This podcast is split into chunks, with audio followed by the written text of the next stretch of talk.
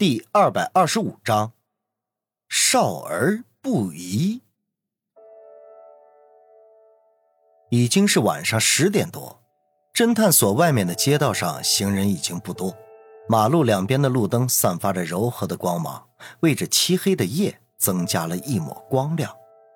此时，一个侦探所里仍旧灯火通明，云峰一个人还在侦探所里看资料，突然手机响了起来。云峰一看是林阳来电，便马上按了接听。最近林阳特别忙碌，所以来侦探所的时间比较少，而云峰也见林阳的面也少了。好在最近侦探所并没有什么大案子要查，其他人也都很清闲。电话一接通，云峰便说道：“林大小姐，这么晚了还打电话，是不是觉得最近不来上班有点惭愧了？”电话那边的林阳却破天荒的没有争辩，而是默不作声。云峰微微奇怪：“咦，你怎么不说话？”电话那边林阳还是没有吱声，但是云峰能够感到林阳的呼吸声。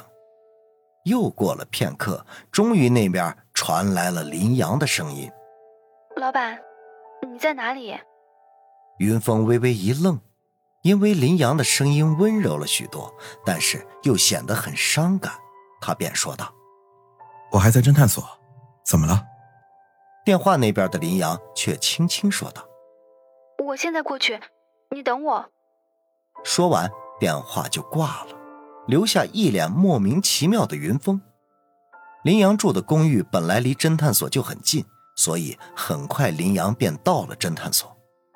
今天的林阳穿着一袭白色长裙，在夜晚的微风中白衣飘飘。云峰看到林阳，便笑呵呵地站了起来，并说道：“有什么事情电话里不能说，还必须跑到侦探所里来说。”林阳不理云峰，反而快步地走到云峰面前，突然一把抱住了云峰，并将头轻轻地靠在云峰的怀里。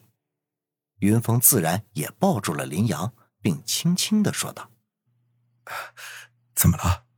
你看起来心情不太好。”谁知林阳抱得更紧了，并低声呢喃道：“老板，我想你了。”云峰知道林阳一定有什么事情发生，但是仍旧心中感动，当下也将林阳抱得更紧了。良久，云峰才轻轻的说道：“到底发生什么事了？”林阳却不回答云峰，反而轻声说道：“没有任何事，我只是心疼老板你，因为我知道了杨木姐姐的事情了。”云峰全身微微一震，微微苦笑说道：“是你爸爸妈妈告诉你的。”林阳依旧蜷缩在云峰的怀里，像一只慵懒的小猫，默认了云峰的猜测。就在这时，有两个人有说有笑的走了进来。却是方寸和老飞，二人一边进办公室，一边嘟囔着：“这都十点了，怎么还有人在？而且还开这么多灯，要是让老板知道，非扣他的奖金不可。”二人一走进屋里，本来抱在一起的云峰和林阳马上慌张的分开了，但显然为时已晚。方寸和老飞早已经看到了搂抱着的二人，方寸马上蒙住自己的眼睛，惊叫道。我操！前方高能啊，少儿不宜！老飞也马上夸张的叫了起来：“哎呀，灯光太亮了，闪瞎了我的钛合金狗眼，好痛啊！”林阳早已经恢复了冷静，在一旁冷眼旁观说道：“别装了。”方寸马上一脸谄媚的对云峰说道：“ 那个老板，如果我说刚才我什么都没看到。”那么这个月是不是可以不扣我奖金啊？当然不扣。诶，方寸见老板答应的这么爽快，反而出乎他的意料。因为你这个月本来就没有奖金，我到哪里去扣啊？云峰轻松的说。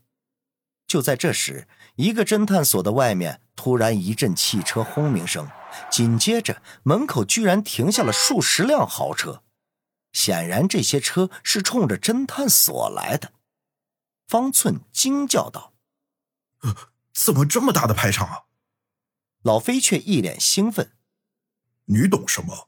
这明显是大生意上门了。二人正说着，七八辆豪车上面陆续下来很多人，个个西装革履，有一部分人甚至还戴着墨镜。方寸有点惴惴不安，怎么看都像是黑社会啊！要不要报警啊？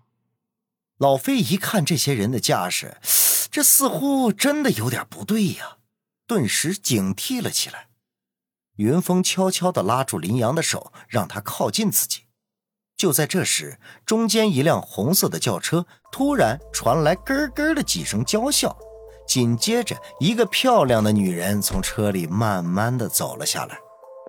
云峰一见那个女人，居然是唐林的遗孀叶心雨。叶心雨一下车，马上扫视了一周，最终目光还是停留在云峰的身上，马上娇笑道：“云大侦探果然厉害，这才几天不见呀，就把你身边这个小姑娘给拿下了。”说着，目光看向云峰和林阳牵着的手，林阳一脸窘迫，想要把手抽开。云峰却没有让他得逞，反而握得更紧了。云峰冷冷地说道：“叶小姐，你半夜三更来我们侦探所，有什么事情？”谁知叶心雨却笑嘻嘻地反问：“没事就不能来你们侦探所坐坐吗？”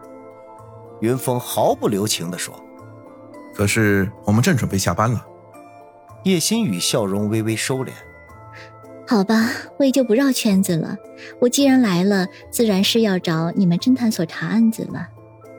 云峰马上摇了摇头：“你的案子我们不接。”叶心雨仍旧一脸笑意：“怎么还在为上次敬老院的事情生气啊？”二人正说着，从这些个西装革履的保安里又走出来两个人。两个人，一个已经秃顶，另一个却正值壮年。身材还很挺拔，二人也都穿着西装革履，但是仔细一看，那气质就与众不同，显然是大老板。叶新宇马上说道：“来来来，我给你们介绍一下。”说着，指着那个秃顶的人说道：“这位叫程涛，是一家上市公司的董事长。”然后又指着那个身材挺拔的中年人说。这位是赵峰，是我的合作伙伴。云峰却不耐烦的下了逐客令：“我们要关门了，各位请便吧。”叶心雨却笑得更加开心了，他歪着头看着云峰说道：“嗯你真的不接我的案子？”“当然。”叶心雨神秘的一笑：“啊，那你可不要后悔啊！”说着，叶心雨拿出一个信封。然后说道：“不知道你看了这个信封有什么感想？”